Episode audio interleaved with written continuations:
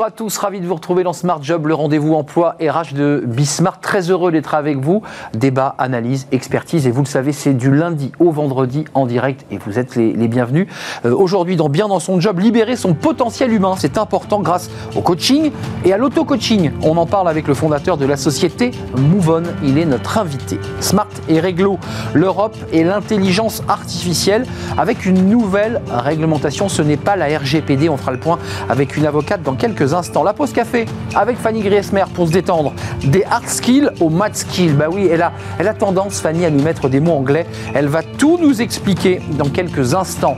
Le cercle RH, notre débat, sujet sensible, la réforme de l'assurance chômage. Oui, elle devrait entrer en vigueur au 1er juillet prochain.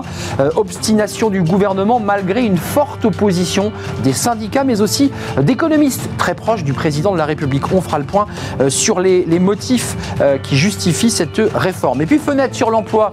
Alors sujet sensible lui aussi, parce qu'une entreprise française cherche 1000 dealers. Tiens, des dealers, mais c'est interdit, non, des, des dealers légaux pour du CBD, du cannabis légal vendu euh, dans des magasins. On parlera donc de cannabis sur ce plateau. Voilà le programme. Euh, tout de suite, c'est bien dans son job et on parle du coaching.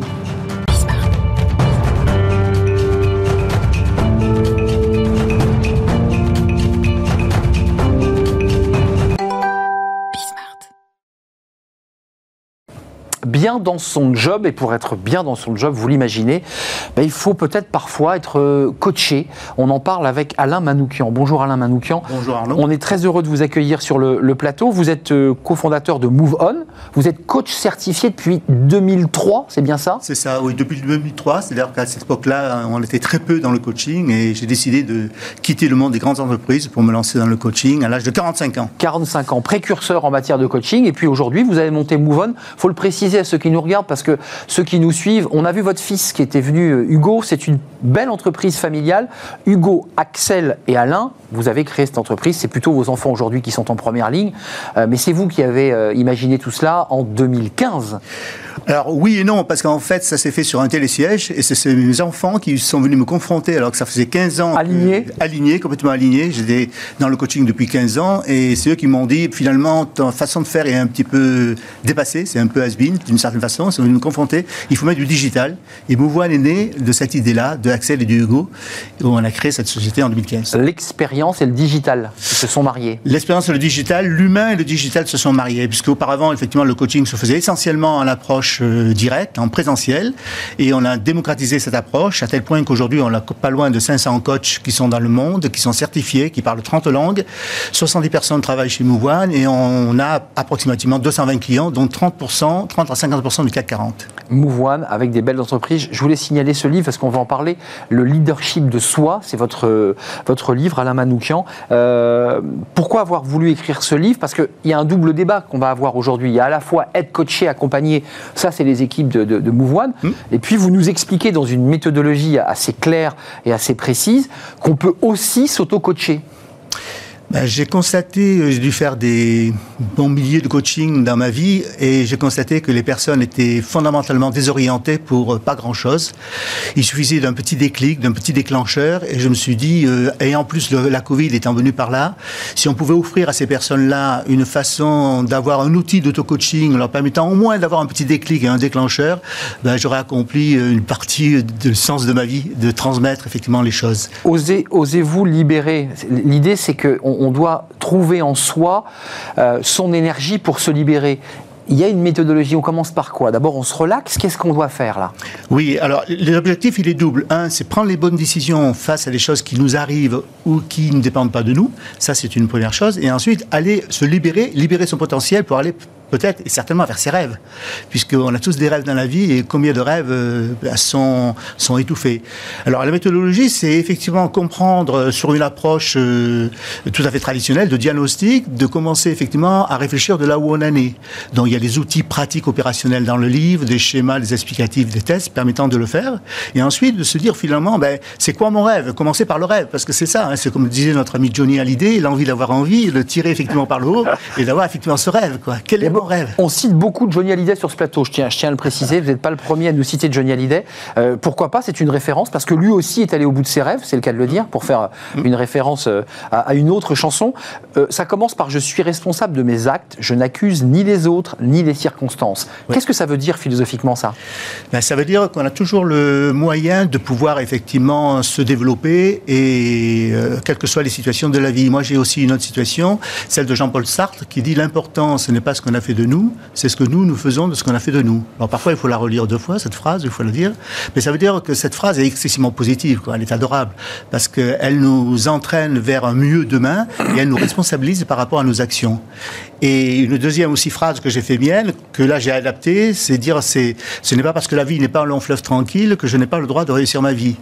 On peut toujours se mettre effectivement en situation et en action par rapport aux choses, encore faut-il en être conscient, avoir un déclencheur, peut-être des amis, des personnes, des relations et de soi, qui nous permettent effectivement de nous déployer. J'ai toujours un carnet sur moi pour noter les situations vécues, je m'autorise un espace de recul par période, puis après une méditation, donc on en arrive quand même à la respiration et à la relaxation, euh, du yoga, je repense à mon vécu, donc on fait un travail sur soi-même, et à la fin, cette phrase-là, je l'adore évidemment, je me fixe un objectif SMART, ça hmm. tombe très bien, vous êtes sur Bismart.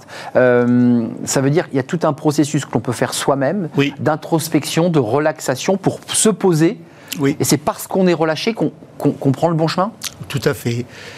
Dans mon premier livre que j'ai écrit, Être manager responsable à 2011, je préconisais pour les managers notamment le point de rencontre, ce qu'on appelle le point de rencontre avec euh, ses collaborateurs sur l'environnement, mais avec soi. C'est la capacité de prendre un temps pour soi, le care vis-à-vis de soi, et de pas de le faire sous la douche ou comme un certain président, mais de le faire effectivement à un moment donné. Ou en se rasant peut-être. Ou en se rasant, qui permet effectivement de prendre ce recul-là. Et ce recul, c'est vrai que c'est bien si on fait une méditation, une cohérence cardiaque, enfin tous les outils euh, un peu classiques du yoga ou éventuellement du sport, qui permettent de réfléchir à sa semaine passée, à son mois passé, et dire finalement j'en suis où de ma vie? C'est tous les vœux pieux que l'on fait en fin d'année pour Noël ou on fait plus souvent. On le fait plus souvent et le faire régulièrement, et surtout après de mettre en action, parce que le coaching c'est vraiment l'art de l'action. Le coaching, c'est l'art de l'action. C'est pas trop philosophique, hein, on n'est pas dans la psychologie. On pose et ensuite on, agit. Et on agit, on se euh, place. Je suis OK avec mon ego et mon modèle euh, soit parfait. Je m'autorise à faire des erreurs et à me prendre des vestes, parce que ça, c'est un vrai sujet que vous avez dû rencontrer. Des personnes tellement exigeantes avec elles-mêmes qu'elles ne supportent pas l'action de peur de faire l'erreur. Ça, c'est typique. Oui. Typiquement, ben là, il y a un travail sur l'ego à faire et c'est s'autoriser effectivement à prendre des vestes. Il y a un très bon bouquin d'Annabelle Roberts qui a fait un livre Autorisez-vous les vestes euh, que je mets sur la forme test and learn. Hein. et il faut y aller pas à pas d'une première part. Hein, c'est pas à pas et c'est une théorie du petit pas, euh, pas se fixer un objectif trop. Et puis accepter ben, deux fois, trois fois, quatre fois et même accepter un nombre de vestes par jour. Un, dernier mot, euh, Alain Manoukian. Je pratique l'approche PDCA pour faire des ajustements. Alors, c'est un acronyme que vous ne connaissez peut-être pas. C'est quoi l'approche PDCA que vous développez dans votre livre C'est tout simplement l'approche de la qualité que l'on a en entreprise. C'est tout simplement, on se fixe euh, un objectif, P, plan d'action, d'où on le fait, on se met en action, Hein, avec plus ou moins des peurs. Ensuite, euh, on fait un delta, un ajustement entre ce qu'on a fait et ce qu'on a dit qu'on faisait, et puis on l'ajuste, tout simplement. Et pour moi, c'est la roue du progrès. C'est vraiment la roue du progrès qui nous entraîne effectivement le toujours plus, et que l'on retrouve effectivement chez Mouvoine, puisque Mouvoine a développé une approche euh, un peu comparable avec le modèle CAR, prendre conscience, apprentissage, et ensuite euh, responsabilisation. Ça, c'est la méthodologie, c'est le, le, cadre méthodologique que vous avez fixé à l'ensemble de vos formateurs et de vos coachs, on est bien d'accord. De coachs qui travaillent de cette façon. Juste avant de nous partir, euh, avant de partir, toute cette méthodologie, à un moment donné, quand on va très très loin sur soi-même, on se dit, mais après tout, je, je me suis carrément trompé l'entreprise, j'ai même plus envie d'y être. Ça arrive, ça, ou l'objectif, c'est quand même d'accompagner la personne pour qu'elle reste dans l'entreprise à la fois, l'objectif, si elle n'est pas bien dans l'entreprise, ben autant peut-être qu'elle parte aussi. C'est-à-dire que la question de la motivation, la question du rêve, la question du sens que l'on donne à la vie, c'est pour ça que je parle de différentes intelligences aussi dans mon ouvrage. Il y a l'intelligence que j'appelle spirituelle, c'est pas au niveau, effectivement de la religion, mais du sens que l'on donne aux choses, qui est absolument indispensable. Pour moi, elle est importante. Le leadership de soi pour Sapiens en quête de sens. J'avais pas donné le sous-titre. Alain Manoukian, merci d'être venu nous rendre visite. Euh, après avoir croisé Hugo il y a quelques mois, peut-être presque un an d'ailleurs, à la création de cette chaîne. Euh, je rappelle, Alain, que vous êtes cofondateur de Move One et auteur du livre Le leadership de soi euh, pour Sapiens en quête de sens. C'était un plaisir de vous accueillir. Merci Alain. on va parler d'un sujet qui vous concerne, vous qui dirigez cette entreprise, c'est les nouvelles règles d'intelligence artificielle. Vous êtes en plein dans le numérique. nouvelles règles européennes. Et il ne s'agit pas de RGPD. Qu'est-ce que c'est? On en parle. on parle d'intelligence artificielle. On en parle beaucoup sur ce plateau, c'est évidemment euh, la poussée du, numérique, de la transformation digitale. Elle a des implications juridiques et on va en parler avec euh, Lava Savova. Je l'ai bien dit C'est ça, parfait. Bah écoutez, c'est un bon début. C'est la première fois que vous venez sur le plateau dans notre rubrique. On est ravi de vous accueillir. Avocate associée au cabinet Clifford Chance et experte justement des enjeux technologiques des entreprises en charge des groupes tech qui sont soit en transformation, soit dans le digital et dans l'IA. D'abord, je le disais en préambule, on a beaucoup parlé de la RGPD sur ce plateau dans notre rubrique. On est bien d'accord, ce n'est pas une nouvelle réglementation RGPD, ce dont on parle. L'IA au risque, c'est pas tout à fait la même chose. Non, c'est pas tout à fait euh, la même chose. Vous avez raison. Même si, en quelque sorte, l'IA ou la réglementation en matière d'IA euh, qu'on est en train d'adopter en Europe ressemble à quelques égards au RGPD. Alors pourquoi? Euh, Tout d'abord parce que c'est vraiment une première mondiale en la matière.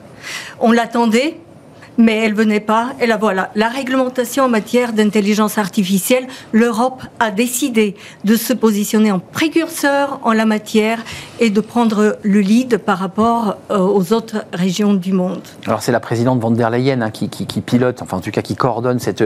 Quelle est la philosophie, quel est l'esprit de cette réforme de l'IA en Europe?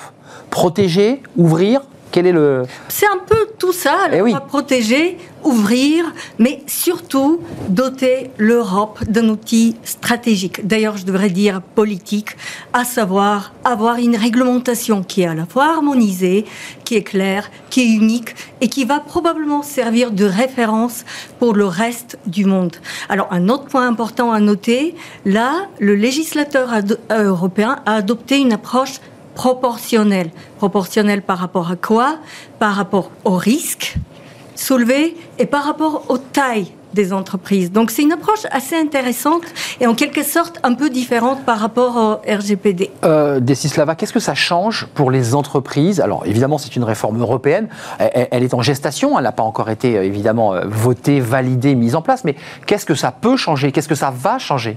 Alors la réponse euh, brève, Arnaud, à votre question, c'est il y aura un avant et un après par rapport à la réglementation euh, en matière d'intelligence artificielle. C'est-à-dire contrôle des données euh... Oui, pour les entreprises qui sont impliquées dans ce qui est appelé intelligence artificielle à haut risque, à savoir tout ce qui touche la sécurité des produits, les infrastructures, l'éducation, le service public, l'accès au financement, des sujets importants. Des hein. sujets sensibles. Biométrie, d'ailleurs. Aussi. Données personnelles, donc Et données personnelles, d'ailleurs en masse pour toutes ces entreprises, alors il y a une série d'obligations nouvelles, lourdes et forcément coûteuses, qui concernent plein d'aspects euh, de leurs activités, à savoir la gestion de leur système de risque la gestion des données, comme vous le disiez, l'homme et le rôle de l'homme, la transparence, des registres d'incidents liés à l'intelligence artificielle.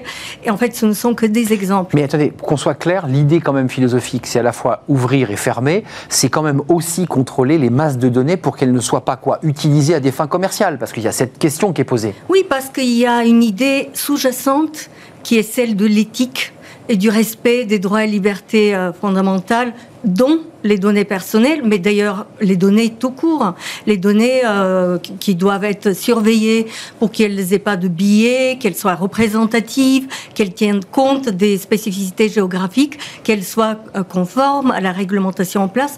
Tout à fait. Mais ça veut dire aussi que l'Union européenne euh, ont compris que ces données valaient de l'or. C'était aujourd'hui une marchandise.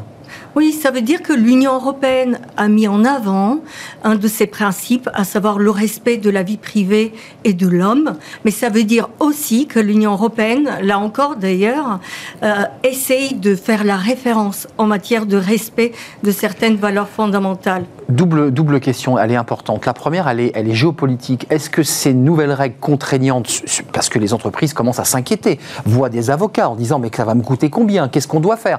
Est-ce que ça limite notre, notre innovation euh, à l'égard bah, de la Chine qui repart et des États-Unis qui repartent Première question. Puis deuxième chose, euh, c'est pas trop lourd pour l'entreprise?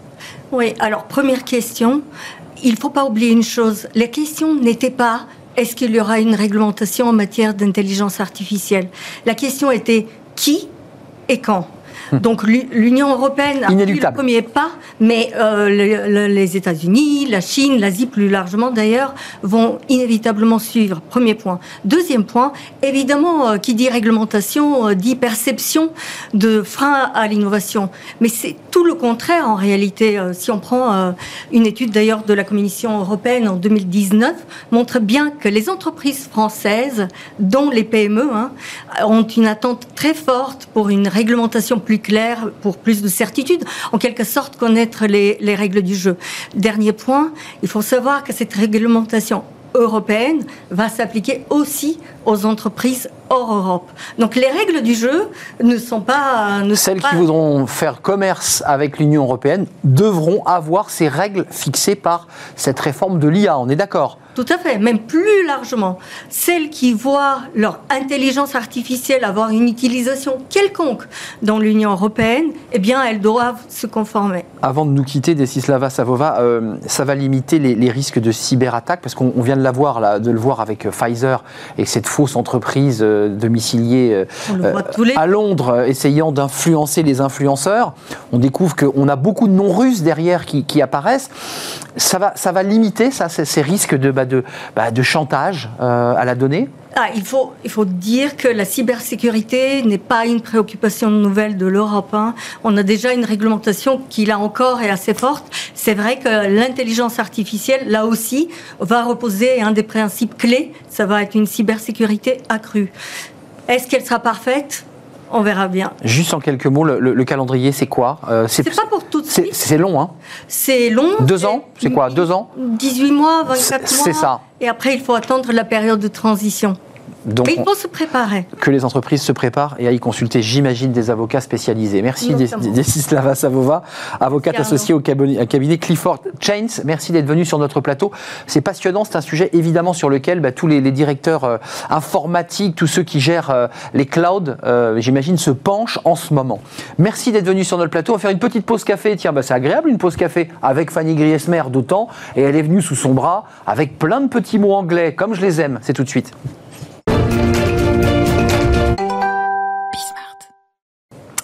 Fanny Griesmer, sa pause café. Je ne sais pas si vous, vous vivez des pauses café avec autant de mots anglais. Peut-être avec Fanny Griesmer. Avec Fanny Griesmer, c'est sûr. avec vos collègues, est-ce que vous jargonnez? On va parler, Fanny, aujourd'hui, c'est important, euh, et vous y tenez beaucoup, euh, des hard skills. On passe aux made skills. Eh oui. évidemment, on va faire un skills. mad skill. Ah, vous le faites avec l'accent. Bah oui. Qu'est-ce que c'est donc tout ça? Bah, Vous connaissez les, les hard ah, bah, les hard skills, évidemment. Ah. Depuis quelques années, on parle des soft skills. Mais est-ce que vous connaissez le, les petites nouvelles hein, dans le jargon ah, managérial je, découvre. Les math skills qui font aujourd'hui beaucoup parler d'elles à l'heure où le monde professionnel se transforme. Eh bien, ces compétences dites folles pourrait bien vous aider à sortir votre épingle du jeu auprès des recruteurs. Oui, oui, oui. Euh, longtemps, ce sont quoi les hard skills qui étaient ah globalement, on en parle beaucoup sur ce plateau, le principal élément du recrutement Voilà, c'était les compétences qui étaient évaluées par les recruteurs en entretien d'embauche. Compétences techniques hein, requises pour un poste, celles qui s'apprennent à l'école, s'acquièrent en formation ou au fur et à mesure des différentes expériences professionnelles. Puis les soft skills ont fait leur apparition, car maîtriser son métier sur le bout des doigts, hein, c'est bien, mais c'est encore mieux si, bah, si on parvient à travailler en équipe, à s'adapter à son environnement de travail, à communiquer avec ses collègues ou son manager. Euh, le duo savoir-faire, savoir-être s'impose aujourd'hui comme une évidence pour les recruteurs, mais aujourd'hui, cela ne suffirait plus. Non, non. C'est une nouvelle case qu'il faut désormais pouvoir cocher pour taper dans l'œil des recruteurs, celle des mad skills. Alors, mad skills, skills, soft skills, ce sont des compétences assez proches, pour ne rien vous cacher. Ah, alors, oui. Euh, en fait, elles touchent effectivement à la personnalité, à l'état d'esprit, au savoir-faire, mais les math skills ont un petit quelque chose en plus hein, quand même, à la différence des soft skills. Les math skills, elles sont plus pointues, plus rares. Hein. Ce sont des compétences dites originales, atypiques, voire carrément décalées. Ce sont des compétences hein, dont se toquent d'ailleurs depuis quelques années les recruteurs de la Silicon Valley. Ce sont eux qui ont inventé les math skills. Euh, la Silicon Valley, le berceau de la tech et des startups, le lieu où les entreprises mettent au cœur de leur stratégie de développement l'innovation. Et c'est là la différence. Les math skills, elles, font la promesse de l'innovation.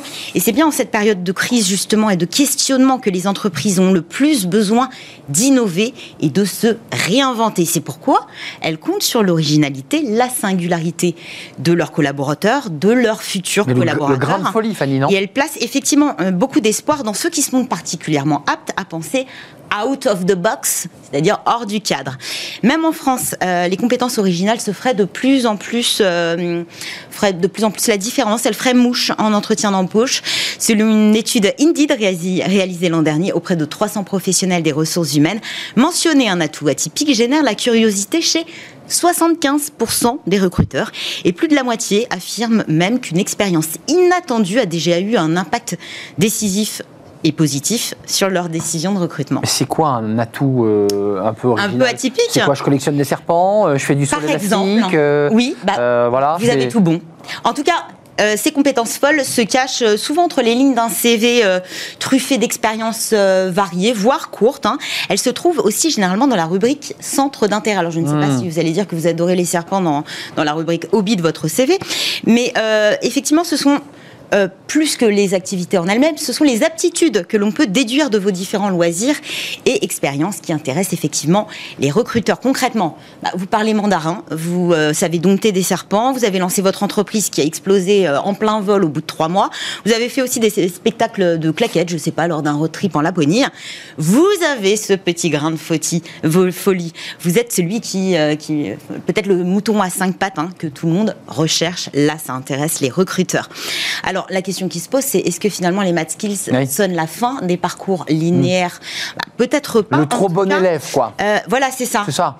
Euh, bah, en tout cas, cette nouvelle tendance euh, a de quoi dépiter les profils types, hein, ceux qui ont suivi une voie royale, qui ont connu un, parcours sans le moindre heure, sans le moindre trou, qui ont bataillé pour qu'il en soit ainsi. Euh, petite inquiétude aussi peut-être à prévoir euh, bah, pour tous ceux qui ont longtemps travaillé pour acquérir ces fameuses hard skills, ces compétences techniques, euh, et puis les très appréciables hum. soft skills. Et ceux qui, des boulettes dans la classe. Voilà, les, bons, les bons élèves qui n'ont pourtant pas cette passion bah un petit peu originale pour le parachute ascensionnel ou pour les voyages à l'autre bout du monde et si possible en milieu hostile. Ce qui est à noter surtout et ce qui est important avec les math skills, bah, c'est un peu la, revanche que peuvent prendre aujourd'hui les profils dits atypiques, euh, ceux qui ont eu, qui ont qui ont eu un parcours sinueux et qui longtemps ont été euh, boudés et écartés des processus de recrutement. Euh, l'engouement quand même a nuancé parce que toutes les entreprises ne recherchent pas forcément ce petit grain de folie. Rassurez-vous. Euh, sont peut-être pas prêtes non plus à accueillir ces, ces, personnes dites atypiques. En tout cas, moi je dis, vous ne perdrez rien à jouer la carte de la combinaison des hard, des soft et des math skills. C'est parti, elle est repartie. La première, hard skills, vous rassurez le recruteur. La seconde, les soft skills, bah, vous lui prouvez que vous êtes capable de vous intégrer au sein d'une nouvelle équipe. Et la troisième, bah, vous lui montrez effectivement que vous avez peut-être ce petit supplément d'âme euh, que celui ou celle euh, qui se cache derrière le CV qui vient juste de consulter n'a pas forcément. Hum, c'est ça. Donc le, le, le, deltaplane en Laponie, c'est ce que vous avez dit? Non, les, claquettes en Laponie. Les claquettes en, Laponie. Et vous n'êtes pas obligé de faire Quelle est votre euh, math skills? Ma math skills, c'est. Euh, c'est pas évident. de la haute montagne, tiens. Vous trouvez que finalement vos loisirs sont peut-être un petit peu trop bateaux hum. Je pense que Non, je ne fais pas de bateau en euh, l'occurrence. Je ne fais pas de bateau, mais je fais de la haute montagne. Ça peut être un élément ou un trailer. Tiens, voilà, ceux qui sont trailers. D'ailleurs, vous êtes courageux, vous aimez le risque. Exactement. risque, courage, abnégation, qui sont des éléments. C'est ce qu'on lit derrière. Voilà, ce qu'on peut lire derrière un sport en particulier. Merci Fanny. Merci à vous. C'était un plaisir de découvrir tous ces mots anglais. J'ai un éphéméride, là je commence à avoir un catalogue, je commence à avoir un sacré niveau. Faire un dictionnaire. Un, dictionnaire des mots RH anglais. Tiens, ça serait une chronique à, proposer. Euh, on se retrouve demain, Fanny, c'est un vrai plaisir. On fait une petite pause, on parle du, dans notre débat, dans le cercle RH, de l'assurance chômage. Ça concerne évidemment des, millions de demandeurs d'emploi euh, qui s'inquiètent et puis tous ceux euh, qui risquent bien de se retrouver au chômage, dit-on en septembre, crise Covid oblige. assurance chômage réformée dès le 1er juillet. Elle est contestée, on va essayer de savoir pourquoi évidemment, avec nos invités, ils sont là, après cette courte pause.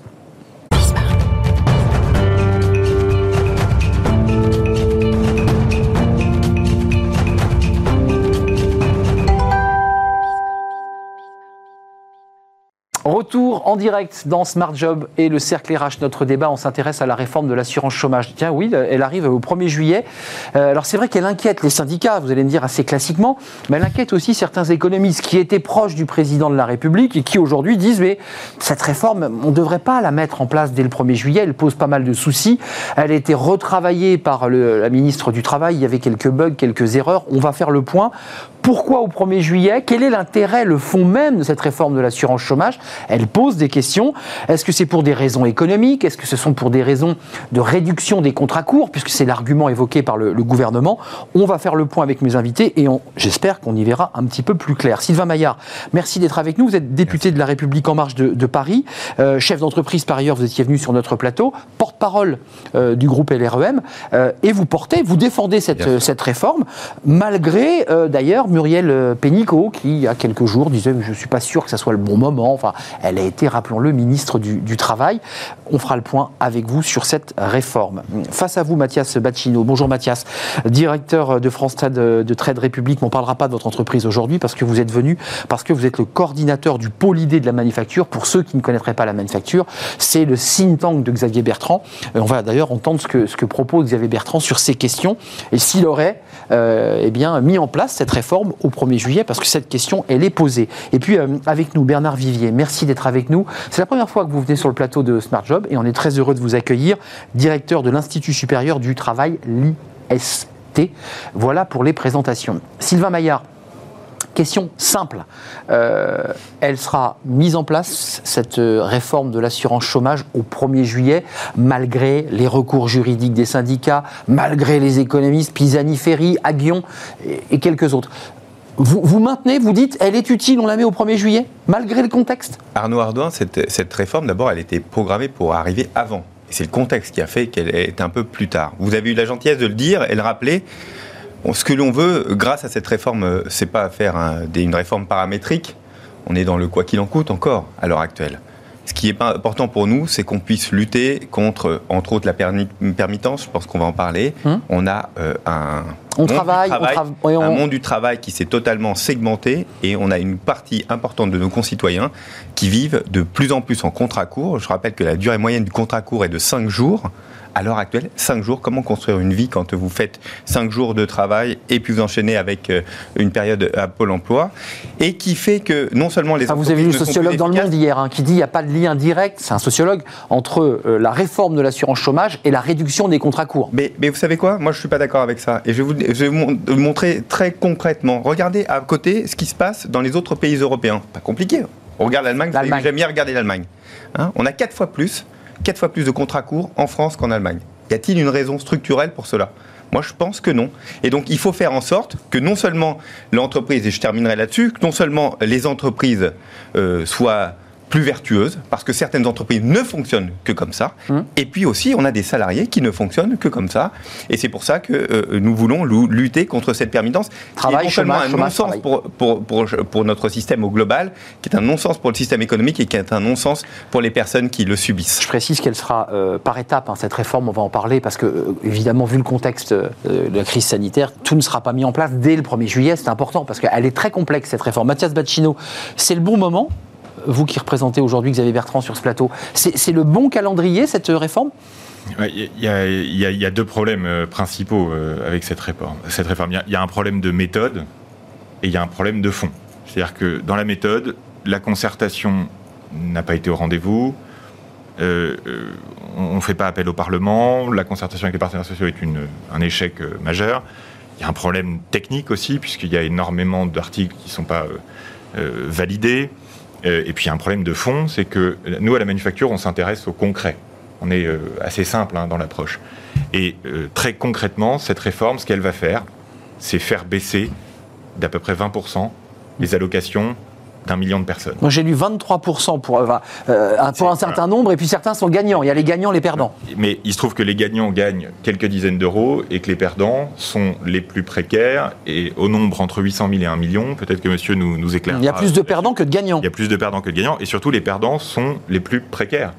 Est-ce que c'est le bon moment, au moment où on s'apprête à euh, retirer le quoi qu'il en coûte, où on va retirer les aides à l'économie petit à petit dans les mois qui viennent c'est pas quand on enlève le gilet de sauvetage qu'on appuie sur la tête pour la mettre la tête sous l'eau. Je veux dire, c'est il y a un problème d'injustice évident dans cette réforme. Et qui frappe les plus fragiles. Alors même qu'on approche d'une élection présidentielle où un débat de fond pourrait être posé sur comment on met. on va y venir. Il y a un le débat. recours hein. à l'emploi, comment voilà, lutter contre les contrats courts. Un débat de modèle. Hein. Mais il y a tellement d'autres possibilités. Bernard Vivier, comment vous la regardez cette réforme? Alors, on, s'est déjà dit beaucoup de choses là. Hum. Euh, vous situez où? Parce que des économistes, Muriel Pénicaud, je le redis, euh, Pisani-Ferry, c'est des gens qui avaient ossaturé hum. euh, la, la, structure économique du programme d'Emmanuel Macron, disent non, là vraiment, ça tombe vraiment mal. Est-ce que vous êtes, faites partie de cela? Il y a quatre questions. Pourquoi faire la réforme? Premièrement, parce que le déficit est considérable considérable. Ce sont des milliards d'euros, on peut pas, on va dans le mur. Donc il faut faire la réforme. Quoi faire? Techniquement, c'est une réforme qui a sa tenue, qui existe. Bien, euh, il faut effectivement permettre une couverture des salariés et en même temps ben, cet équilibre financier. Donc la réforme en elle-même, vue dans un cabinet ministériel ou au Parlement, ça tient la route. Cohérente. Deux grandes questions. Quand le faire? Ça a été dit.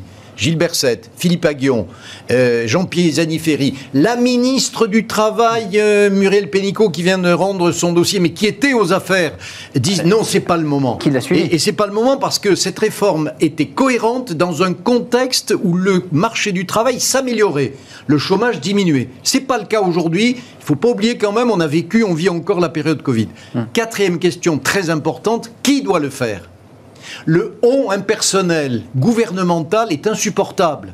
N'oublions pas que l'assurance chômage, c'est l'œuvre du patronat et des syndicats. 31 décembre 1958, l'assurance chômage.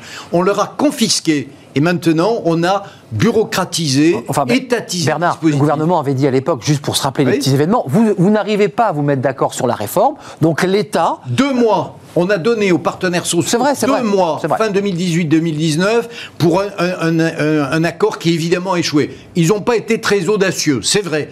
Mais on leur a euh, confisqué la négociation, on leur a même dit, voilà, vous avez deux mois et voici les conclusions auxquelles vous devrez arriver. C'est quasiment une honte en termes de respect des partenaires hmm. sociaux. C'est l'arrogance gouvernementale et, gouvernementale. Celui-ci ou un autre. Hmm. Et le Parlement, évidemment, fidèle toutou, suit. Hmm. Sylvain Maillard, je réponds vous allez répondre. Fidèle Toutou. Fidèle Toutou. juste rappeler que euh, on n'a pas besoin de passer devant le Parlement pour euh, une réforme de ce type. Oui, ce sont des décrets. D'ailleurs, et, donc euh, non mais non mais un débat parlementaire n'était pas inutile. On, on, peut faire on peut faire un débat parlementaire et probablement il aura lieu, mais juste rappeler, on est dans une, un système, une constitution qui fait que hmm. pour ces mesures-là, il y a des décrétales et c'est pas le Parlement. Donc c'est pas Fidèle Toutou, c'est juste que c'est structurel. d'ailleurs, ça pose question. Ça pose question d'ailleurs et ce serait bien et, on on a une discussion avec Elisabeth Borne là-dessus, qui souhaite, elle aussi, que ce soit un débat parlementaire dessus. Sylvain Maillard, juste la question économique. J'aimerais entendre Mathias Bacchino, parce que ça, c'est un débat d'élection présidentielle. Nous avons un déficit, dire structurel, euh, de, nos caisses d'assurance chômage, et tout gouvernant qui prendra les rênes, euh, en mai prochain, aura cette question comment je réduis les déficits. Là, j'ai lu que sur cette réforme euh, au 1er juillet, on économisait 2,3 milliards d'euros. Est-ce que c'est le bon chiffre? Est-ce que c'est la bonne échelle? Oui, on verra, on verra au, final. Moi, je voudrais juste dire une chose. Il est très simple de dire finalement, conservons tout, euh, faisons en sorte euh, d'augmenter, hmm. d'augmenter l'assistanat. Le conservatisme par l'immobilisme. D'abord, ajouter une chose importante. 92% de l'économie française tourne bien à l'heure actuelle. 92%. Mmh. Et On a 8% qui est totalement à l'arrêt. Ces 8%-là, regardons un peu le détail. Les restaurateurs, ils ont, faites le tour des restaurateurs. Je suis élu parisien. Faites le tour des restaurateurs. Ils n'arrivent pas à, remplir leur brigade pour le moment. Beaucoup ne veulent pas revenir travailler. Il n'y a pas la main-d'œuvre. Donc il y a un moment, il faut, il faut aussi qu'on puisse, euh, par rapport aux circonstances actuelles, ne pas rester dans le c'est horrible ce qui nous arrive. Donc cette réforme peut dynamiser le marché de l'emploi. Exactement, on dynamise. Nous, on a un objectif, on s'est fait élire en 2017 euh, et je ne l'oublie pas libérer et protéger et arriver au maximum vers ce qu'on appelle les 7%, le plein emploi. Hmm. Évidemment, on est impacté qui par. Qui s'approchait en janvier 2000, 2020, vous vous rappelez. Mais on n'a pas oublié ça. Moi, ce que je veux, ce quoi on travaille, il faut plus de personnes chez Pôle emploi. Quand vous êtes au chômage, il hmm. ne faut pas attendre 3 mois, 4 mois, 5 mois pour rentrer en formation. On a mis 15 milliards sur la table pour le, euh, euh, avec Et vous avez travaillé sur la formation. Pour le pic, sur la formation. Il faut mettre de l'argent. Vous commencez quand vous êtes au Danemark, en Allemagne, la première semaine, premier rendez-vous avec Pôle, euh, emploi ou l'équivalent. Qu'est-ce que vous avez besoin de comme formation? Sinon, ça ne marche pas. On ne peut pas payer des gens à être indemnisés et à attendre. Ça ne marche Économiser, bataille de modèle. Vous situez où à la manufacture sur l'idée que c'est un débat qui avait été posé par Nicolas Sarkozy, donc ça remonte, que globalement, et ça avait été d'ailleurs porté par un certain nombre d'élus de droite, euh, on a plus, et Elisabeth Borne le dit elle-même, bah, parfois certains en gagnent plus d'argent au chômage que euh, au travail. Donc on ne favorise pas le travail au dépens d'un système assisté qui coûte cher. Voilà les, les grandes lignes du débat. Comment vous vous situez? Est-ce que vous êtes d'accord pour refonder ce modèle, ce système-là Et Bernard Vivier, parce qu'il a des choses à dire. Euh, à la manufacture, euh, les milliards, c'est bien, mais euh, la vraie vie, les gens, c'est mieux. Et cette réforme, concrètement, ce qu'elle va faire, c'est de faire baisser de 20% les allocations d'un million de personnes. Donc c'est ça, ils auront moins à la fin du mois. Nous contestons ce chiffre. Les hein. économistes, vous le contestez L'UNEDIC le, le, montre et les économistes, y compris ceux qui étaient proches de vous il y a quelque temps, voilà. Bon, on voit bien ici que le gouvernement a simplement besoin de maintenir euh, une apparence de capacité de réforme, hmm. mais se trompe de combat. C'est euh, euh, monsieur le député, euh, vous qui êtes fan de Star Wars, c'est le côté obscur de la force, cette réforme. Franchement, il n'y a, pas de, de, de, cas où cette réforme va faire générer des économies, va réduire la lutte contre les contrats courts, à part dans la tête d'un conseiller ministériel. Hmm. Donc, mais, mais oui, il faut lutter contre les déficits. Mais je suis pas du tout d'accord. Il y a énormément de manières de le faire. On peut s'attaquer à la fraude le bonus malus, vous êtes contre Ce qui m'importe, moi, c'est comment les on lutte hein, efficacement contre les contrats courts. La meilleure manière de le faire, c'est peut-être de réfléchir à une réforme structurelle autour du contrat de travail unique. Hmm. Là, il y a de l'efficacité. Pour supprimer ces sigles et ces acronymes. Euh, contrat de grille, contrat. Contre, hein, les partenaires sociaux ne sont pas d'accord. Euh, Bernard Vivier, sur la question du modèle, ça c'est le débat présidentiel qui sera arrivé. Chaque candidat aura peut-être le concours l'épine de dire moi j'ai trouvé la solution pour repartir au plein emploi dans une situation de crise qui, dont on mettra un certain nombre de mois, peut-être même d'années, à se relever. Euh, qu'est-ce qu'on doit faire? Parce que imaginons que cette réforme ne soit pas euh, mise en place, que le président Macron décide finalement de ne pas, le, de ne pas signer ce décret.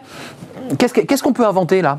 Rien. Rendre la décision, la réflexion, la décision à ceux qui sont en charge de faire tourner l'économie. Madame Borne, si elle appelle à un discours ou à une conversation à l'Assemblée nationale ou au Sénat, c'est gentil. Mais il faut rendre, quand on est libéral, on ne confie pas les rênes de l'organisation du marché du travail à l'État. Or, nous vivons une étatisation, une bureaucratisation grandissante. Le MEDEF, ce mois-ci, a fait une proposition. Favorable, d'ailleurs. Oui, mais sur le fond, la réforme se tient. Bien évidemment, les contrats courts, ça va écorcher des entreprises, mais d'autres organisations, des organisations syndicales vont dire attendez, il y a d'autres. Ça, c'est quoi? C'est la matière d'une négociation nationale interprofessionnelle. Il faut rendre la gestion de l'assurance chômage. Un ANI. exactement, aux partenaires sociaux et transférer à l'État tout ce qui relève de la solidarité. Cette réflexion, on peut la voir aussi dans le domaine des retraites. Euh, ce sont deux réformes sur lesquelles aujourd'hui le gouvernement et le Parlement sont en train de patiner et de se préparer une déconvenue magistrale l'an prochain aux élections politiques. Euh, juste, qu'on y voit un peu plus clair. Il y a eu un bug où les syndicats d'ailleurs sont montés immédiatement au créneau pour faire un recours juridique expliquant qu'il y avait un débat sur la, journée qui servait de calcul de base à ces journées, à ces fameuses seuils journaliers qu'on multiplie et qui donnent un seuil. Il y a eu une erreur, les femmes enceintes euh, bah, toucheraient moins. Est-ce que tout ça est rectifié depuis? Euh, Qui va gagner? Qui va perdre? Parce que vous êtes sur des batailles de chiffres. vous dites hein, que les, les demandeurs d'emploi perdraient 20%. Euh, vous contestez ce chiffre qui gagne, qui perd. J'ai lu que les cadres allaient un peu perdre et que globalement vous mettiez plutôt le paquet sur les précaires. Et moi j'entends l'inverse chez Mathias Bacchino de la manufacture. Toute la réflexion est de se dire il ne faut pas un système où on gagne plus quand on ne travaille pas que quand on travaille. Nous, on veut que le travail paie plus. Et c'est clair, c'est très clair. Et donc, ça doit être un système qui doit être organisé comme cela. Tout le monde est d'accord Il y a plein d'exemples. Il y a plein d'exemples. Vous, vous, connaissez le fameux exemple, euh, vous travaillez 15 jours ou vous travaillez à mi-temps pendant un mois, c'est exactement le même nombre d'heures. Et eh ben, vous avez deux fois plus d'indemnisation mmh. quand euh, dans un cas par rapport à l'autre. Est-ce que c'est juste? Non, c'est injuste. C'est profondément injuste et en plus, c'est inefficace économiquement. Moi, je me souviens d'une visite dans le Gard, dans une entreprise euh, bien connue là-bas, qui me disait bah, Moi, c'est très simple, j'ai de la main-d'œuvre pendant 4 mois, ils travaillent comme des fous pour la saison des fruits. je veux les garder 12 mois, mais ils veulent pas. Parce qu'en fait, ils, gagnent plus d'argent à faire 4 mois à fond avec des heures supplémentaires et ensuite être 8, et 8 mois en perte Donc ça, c'est réformé, on est d'accord. Et ça, nous voulons, le euh, nous voulons profondément changer. Et je voudrais juste rebondir sur ce qui a été dit parce que c'est très simple de dire, et je le comprends, moi, j'adore les partenaires sociaux. du débat. Et moi, je reprends une, une, une, une proposition de la CPME tout, simplement. Parce que c'est simple de dire oui, c'est la confiscation, les partenaires sociaux doivent discuter. Mais à la fin, qui paye les déficits? Bah, C'est l'État. Donc, non, c'est pas l'État. Mais si. Non. Qui garantit qui, monsieur qui le député C'est nous. Mais oui, mais non, non, qui garantit Ce sont des cotisations prélevées. Ce sera le gouvernement qui, qui, fait, qui financera. Bah si, vous savez très bien. Ce sont des cotisations, donc, un moment, Ce sont des cotisations et il y a tout un côté. C'est mutualiste. Sur la garantie. Mais c'est très clairement. Nous sommes dans un État. Alors, je ne sais pas si c'est Louis XIV ou Napoléon, mais aujourd'hui, nous avons un c'est pas le moment. Deux, c'est ceux qui prennent ces décisions ne sont pas ceux qui devraient les prendre. Errare humanum est, l'erreur est humaine, persévérare diabolicum. C'est-à-dire persévérer, c'est pas malin. C'est pas malin, oui. Voilà. Ou même diabolique. Euh, Mathias Battino, juste, excusez-moi d'y revenir un peu lourdement, mais vous nous dites, globalement, c'est une, opération perdante pour les demandeurs d'emploi. Euh, l'objectif, c'est de réduire les contrats courts, on l'a entendu, fluidifier le marché, et puis faire travailler les gens, finalement, les mettre au travail. Et les former. Et les former. Non, mais vous dites quand même les mettre au travail. Euh, qu'est-ce que vous dites sur cette question importante? Sur la question, j'irais, philosophique Parce que, très rapidement, quand on parle à des demandeurs d'emploi, ils vous disent, mais attendez, moi, je cherche un travail, mais j'en trouve pas, euh, c'est pas si simple. Est-ce qu'il y a un problème de rencontre entre l'offre et la demande? Au lieu, au lieu, de la fainéantise Il y, a deux choses. Il y, a, une, enfin, il y a une différence fondamentale d'approche, de philosophie. C'est-à-dire que cette réforme, la mettre en place maintenant, c'est considérer que la priorité, considérer euh, que fondamentalement, les chômeurs ne cherchent pas d'emploi. Les chômeurs ne veulent pas travailler. Ça, c'est la petite musique qu'on entend. Et euh, de la même manière que les sans-abri ne choisissent pas de dormir, pour l'immense majorité hmm. d'entre eux, de dormir dehors, les chômeurs, pour l'immense majorité d'entre eux, ne choisissent pas d'être au chômage. C'est une évidence. Il faut avoir des chômeurs autour de soi ah et, connaître le terrain pour bien s'en apercevoir. C'est le cas à la manufacture. Hmm. Et donc, aujourd'hui, le sujet le plus important, est-ce que c'est de lutter contre une petite minorité de hmm. chômeurs qui ne veulent pas travailler, de, de ou de travailler sur le, fond des choses, sur la structure opérationnelle pour remettre les gens au travail? Pour cela, il y a une proposition qui a été faite, entre autres par Xavier Bertrand, qui consiste à dire euh, en centrale, on est très fort pour indemniser, pour gérer le système d'indemnisation. L'UNEDIC Confions aux régions, comme on l'a fait, euh, euh, comme Xavier Bertrand l'a fait dans les Hauts-de-France avec Proche Emploi, confions aux régions le fait de rapprocher les entreprises qui cherchent des, emplois des demandeurs d'emploi avec de la formation quand c'est nécessaire, évidemment, mais soyons concrets. Soyons vous êtes un homme pardon, vous êtes un homme d'entreprise. Il faut arrêter de toujours inventer des systèmes, euh, des systèmes euh, étatiques ou euh, régionaux pour rapprocher les entreprises. Ce sont des entreprises, elles sont de droit privé, elles s'organisent. Ce qu'il faut, c'est qu'on puisse former. Pardon, je vous ai interrompu, mais qu'on puisse former les personnes. Ou, quand, dans les grands bassins, dans le, dans le nord où est élu Xavier Bertrand, évidemment, il y a des grandes difficultés de formation et de non-adéquation entre des, des, personnes et, et des besoins, mais il faut les former, il faut l'organiser. On va pas indemniser, on va pas indemniser des gens éternellement alors qu'il n'y a pas de, de, de, sortie. Il y, a, eu le débat de Pôle emploi, faire exploser Pôle emploi. Cette, cette, question a été posée. Des moyens ont été mis, donnés à Pôle emploi, c'est incontestable. On, reste toujours sur cette structure centralisée qui à la fois accompagne et indemnise. Euh, on revoit le modèle euh, ou est-ce qu'on on doit d'abord revoir la pensée philosophique? Parce qu'il y a un débat de structure, très technostructure, et de philosophie. La, la, question du débat structure, malheureusement, il est passé. Euh, on va pas pouvoir le remettre. On touche nous plus rien là. Autrefois une assurance chômage et nous avions, nous avions les ACDIC et la NPE. Et la NPE. Bon, les structures qui cherchaient du travail, qui aidaient à chercher du travail et les autres qui indemnisaient. On a tout fusionné. Il y avait deux tuyaux de 10, on a fait un tuyau de 20 et ça passe pas mieux. C'est même pire. C'est affreux. Bon. Donc, la question, les régions. peuvent, hein, ce que vous dites. Les, régions peuvent avoir leur mot à dire. Mais ce qui est important, ce sont les partenaires sociaux. Les partenaires sociaux ont écrit au président de la République le 22 juin 2020. Ils sont tous mis. Pas de réponse. Le MEDEF, au mois de février, avec quatre organisations syndicales sur les cinq représentatives, avec la CGT qui parlait, a dit nous voulons, nous, nous approprier la construction du dialogue social. Cette réforme de l'assurance chômage, elle est très importante parce qu'il faut retrouver l'équilibre. Attention, il faut retrouver l'équilibre dans beaucoup de domaines. Donc c'est une réforme euh, Pourquoi financière. sont les partenaires sociaux, ils sont les mieux placés pour le faire? Parce que ce sont les mêmes patronats et syndicats qui peuvent réfléchir aussi à l'apprentissage, à la formation professionnelle, aux reconversions professionnelles, aux transitions professionnelles. La réponse euh, au chômage, c'est évidemment l'indemnisation. Il faut que le système soit équilibré et, je, et incitatif, bien sûr. On ne peut pas payer un chômeur plus que quelqu'un qui, euh, qui, qui travaille. Mais Ce qu'il faut, c'est rénover le système d'éducation nationale, de formation initiale. Dès la base. Dès la base. Bien sûr. Voilà. Et, Évidemment. Et, tout cela, c'est important. Et la notion de, de reconversion professionnelle est une notion importante. J'ai eu, eu le grand bonheur de faire, il n'y a pas très longtemps, un rapport au Conseil économique, social et environnemental sur les reconversions professionnelles. Le débat que nous avons eu avec tous les partenaires sociaux, c'était évidemment de dire reconversion professionnelle, très vite allons vers les transitions professionnelles. Se former tout au long de la vie, donner à chaque personne. Vous êtes d'accord avec Sylvain Maillard hein, Mais bien sûr. Qui évoque la formation euh, mais bien sûr. très tôt. Et, la responsabilité de l'éducation nationale et de tous les systèmes est importante. Qui va pouvoir le faire? Le monde du travail, c'est-à-dire le monde des dirigeants d'entreprise et des représentants du personnel. Alors, il y a un mot quand même, on a entendu, il y a quand même l'idée d'économiser de, chaque année avec cette réforme plusieurs milliards d'euros. Il y a un point sur lequel vous n'avez pas touché, qui est assez étonnant, parce que qui, devrait aller dans votre sens. Euh, pour accéder à ces droits, il avait été évoqué de devoir travailler six mois, puis finalement, vous êtes resté sur quatre mois. Le décret indique qu'il faut n'avoir travaillé que quatre mois, qui est assez contradictoire finalement avec ce que vous évoquiez tout à l'heure, avec cette idée de, de permittant de, gens qui travaillent hein, une petite durée, puis qui derrière touchent le chômage. Pourquoi ne pas avoir allongé euh, la, durée de travail pour accéder aux droits nous, je le dis très clairement, nous allongerons la durée, cette durée, de passer de 4 mois à 6 mois. Pas dans la, pas dans la réforme du 1er juillet. Hein. Quand les conditions seront euh, plus favorables, 2022-2023, euh, nous espérons une croissance assez forte, d'ailleurs en fin d'année et, dès 2022. Si les conditions s'améliorent très clairement et que les chiffres euh, du chômage s'améliorent, évidemment, nous, nous rendrons ça comme nous l'avions prévu, c'est-à-dire 6 mois d'indemnisation sur les 24 dernières, derniers mois. Moi, je, je crois que, je crois que c'est vraiment c'est quelque chose d'équilibré. Je le redis encore une fois Hmm. c'est essentiel. C'est pas l'avis de tout le monde, hein, Sylvain Maillard. vous l'avez entendu, hein, L'essentiel, c'est qu'on mette plus de moyens sur Pôle emploi. On doit plus accompagner. Quelqu'un qui tombe au chômage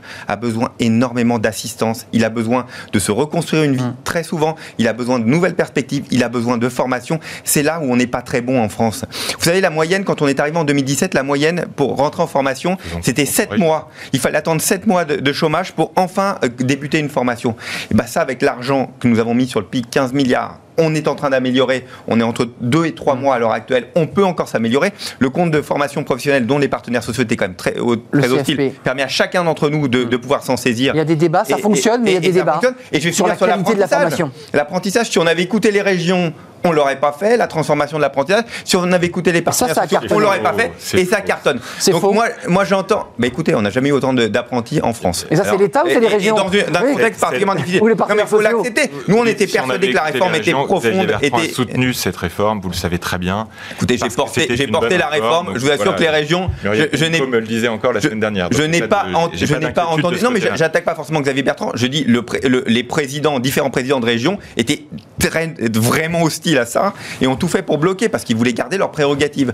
On a libéré l'apprentissage et ça marche. Et tant mieux, on a des apprentis de plus en plus dans toutes les entreprises. C'est un très possible. Bien, Olivier, avant de nous quitter, parce que j'ose pas poser la question à, deux personnalités engagées, évidemment, euh, dans, une campagne présidentielle, puisque c'est finalement une thématique de campagne.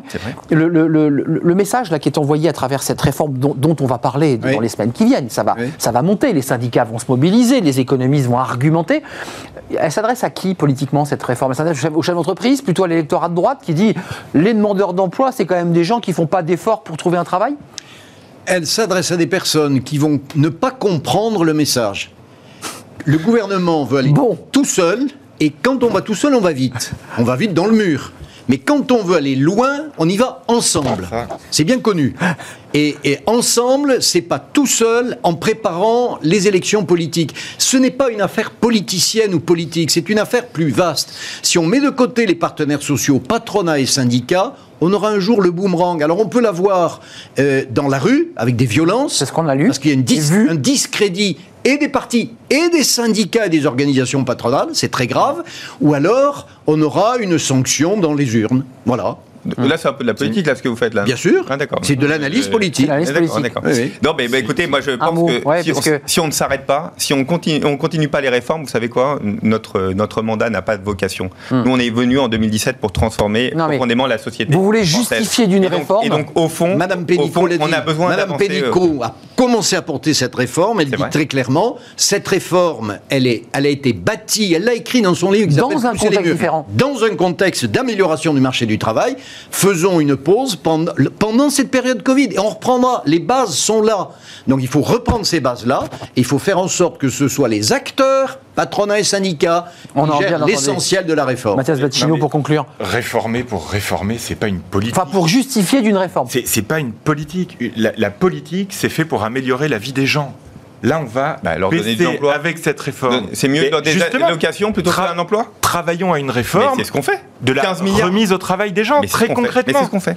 Il faut, faire confiance au terrain, mais comme je très justement, monsieur, la confiance, c'est pas le fort de ce, de ce gouvernement. Merci à vous trois. J'ai bien peur, voilà, ça sera le mot de la fin, et un sourire de Sylvain Maillard, un peu dépité, il n'aura pas le, la réponse. En tout cas, je, je suis intimement convaincu que jusqu'au 1er juillet, un certain nombre d'acteurs euh, de ce sujet vont s'exprimer, exprimeront peut-être leur désaccord ou leur soutien. Il y a quelques économistes libéraux qui continue à dire que c'est un élément de, relance, euh, cette réforme de l'assurance chômage. Il faut quand même le préciser.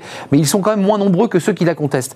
Euh, Mathias Bacchino, merci d'être venu. Vous êtes le coordinateur du pôle idée de la manufacture. Ça, c'est la manufacture de Xavier Bertrand. On l'aura bien compris. Euh, merci à Sylvain Maillard, député de La République En Marche. vous êtes membre de la commission des affaires économiques. Je dis pas de bêtises. Affaires étrangères. Affaires étrangères. Mais vous avez eu à gérer le dossier formation.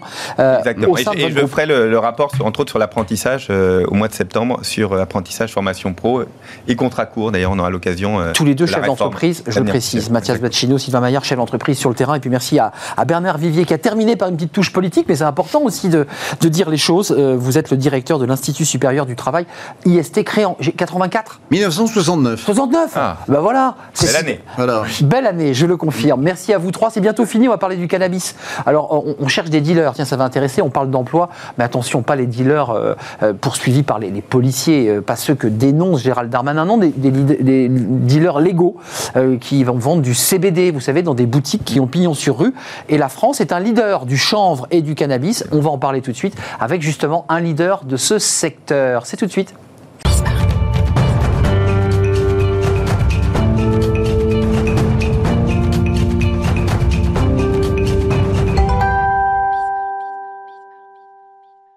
Merci d'être avec nous. On parle du, cannabis avec vous. Vous êtes à la tête d'une entreprise euh, bah, qui, travaille sur cette euh, et qui vend euh, du, cannabis. D'abord, commençons par le début. Hier, il y a une mauvaise nouvelle bah, qui, est arrivée pour votre secteur, c'est que vous n'avez plus ces boutiques, vous les voyez dans les grandes villes. Il faut préciser qu'elles ont pignon sur rue.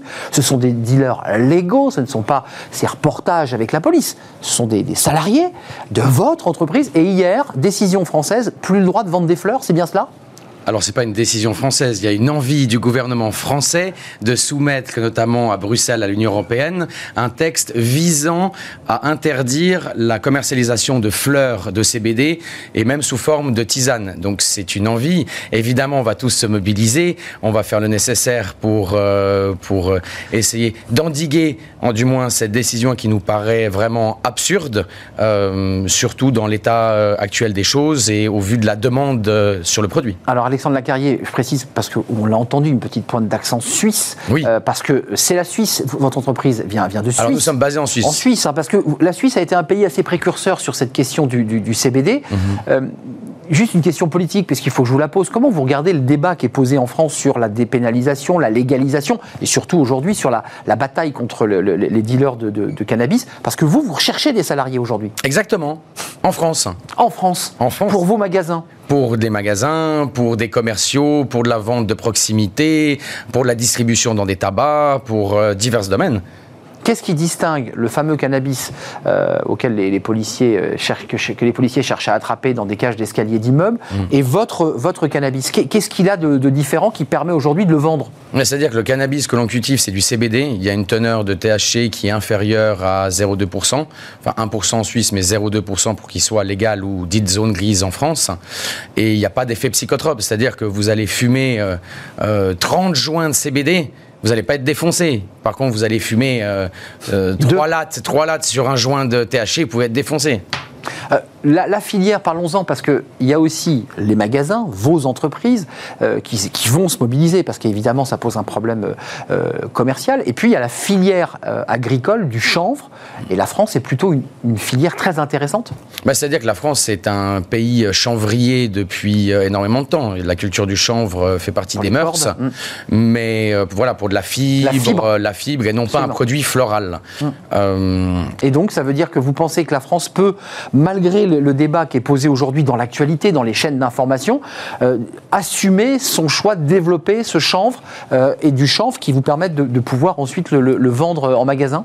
Non, mais aujourd'hui, je pense qu'il faut remettre leurs choses dans leur contexte. le gouvernement français décide aujourd'hui d'interdire la commercialisation de fleurs de CBD, disant aussi qu'il sera compliqué pour les forces de l'ordre de faire la différence entre du THC et du CBD, parce qu'effectivement, ça a la même, le même visuel, ça a la même odeur, ça la même, enfin, ça a beaucoup de, de ressemblances, bien sûr, bien sûr. de ressemblances, mais notamment en Suisse, on a depuis 2017, on a les policiers qui sont équipés de quick tests, c'est-à-dire c'est des tests euh, qui permettent de directement sur place, quand ils, quand ils arrêtent quelqu'un, de faire un prélèvement, de craquer, et s'il est bleu, ça a du THC, et s'il est rose, euh, effectivement, c'est du, euh, c'est du CBD. Donc il y a des moyens de contrer ça. Il faut savoir qu'aujourd'hui, c'est une filière qui crée des milliers d'emplois, qui soient directs ou indirects. On lance aujourd'hui sans franchise sur la France, mais il y a déjà d'autres grandes marques ou d'entreprises françaises qui sont très présents.